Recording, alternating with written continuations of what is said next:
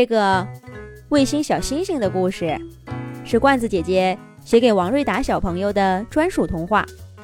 罐子姐姐祝王瑞达小朋友像工程车救援队一样智慧勇敢。工程车救援队集合！卡车队长卡卡的声音又在工程车救援队总部基地响起了。散落在总部各处的工程车队员们迅速向操场集合。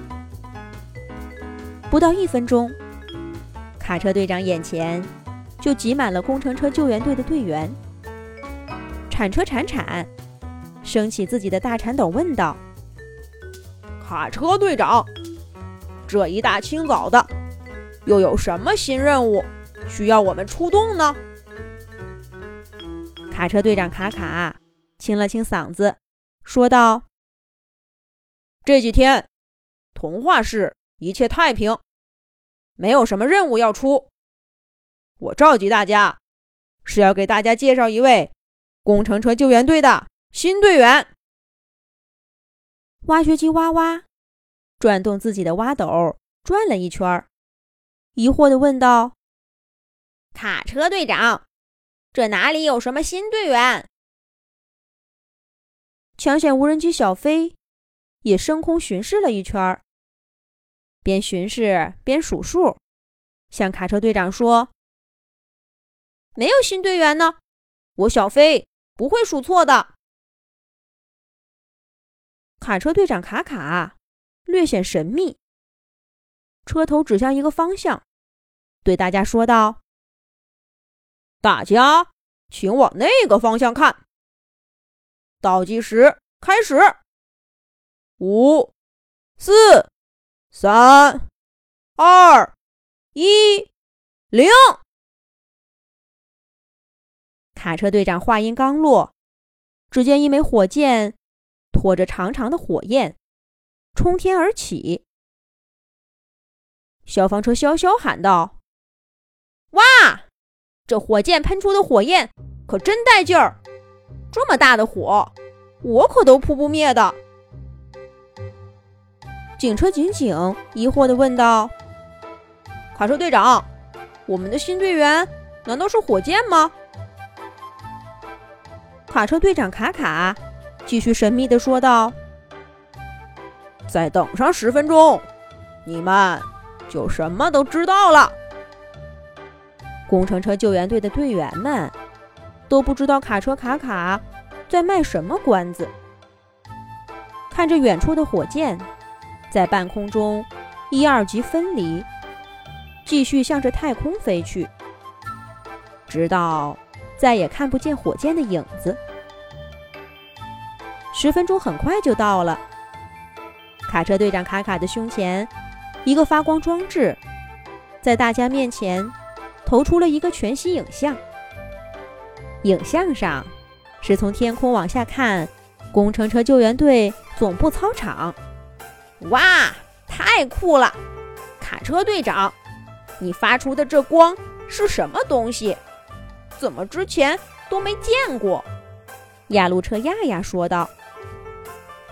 卡车队长卡卡得意地说：“这是我昨天去童话市科技大学研究中心安装的。”全息影像投影仪，最新高科技。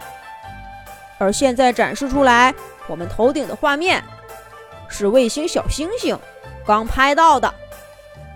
卫星小星星就是乘坐刚刚那枚火箭进入的太空，它现在已经入轨开始工作了。小星星，来跟大家打个招呼。在工程车救援队的通讯频道里，出现了一个稚嫩的声音：“大家好，我是卫星小星星，今天是我第一天上岗，很高兴加入工程车救援队。”卡车队长卡卡身前的全息影像也变成了太空里的景象，远处发光的太阳照耀着蓝色的地球。然后全息影像变换，接连出现了童话市广场上热闹的人群，童话市海边晒太阳的海象们，还有童话市森林一棵树上的大乌鸦。卫星小星星。继续说道：“我加入工程车救援队，以后咱们救援队就可以第一时间知道童话市发生的各种紧急情况，可以更快的救援，而且。”你们看到的这个全息影像，是我和其他卫星伙伴合作，从不同角度同时拍摄地面后合成出来的全息影像。在没有云遮挡的情况下，一切都逃不过我卫星小星星的眼睛。哇，好厉害，好厉害！钻车钻钻说道：“卫星小星星真棒！”救护车舅舅也夸奖道。可是，忽然，卡车队长卡卡身前的全息影像发生变化。刚刚出现在画面里的童话式森林的乌鸦，嘴里叼着一根冒烟的火柴，放在了自己正在搭的窝里。然后，小火苗嗖的一下窜了起来，整棵大树也被点着了。卡车队长说道：“不好，消防车消消。”云梯车踢踢，铲车铲铲，挖掘车挖挖，赶紧前往救援！卫星小星星提供方向引导。卡车队长卡卡的话还没说完，他身前的全息影像又变换了画面。只见一个气旋忽然变大，形成了海上龙卷风，向着童话市海岸袭来。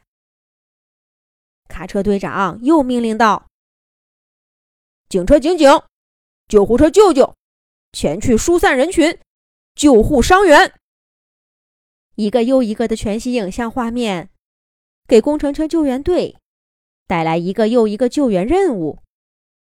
工程车救援队在卫星小星星的引导下，和卡车队长卡卡的指挥下，都前往救援啦。工程车救援队真棒，卫星小星星真棒。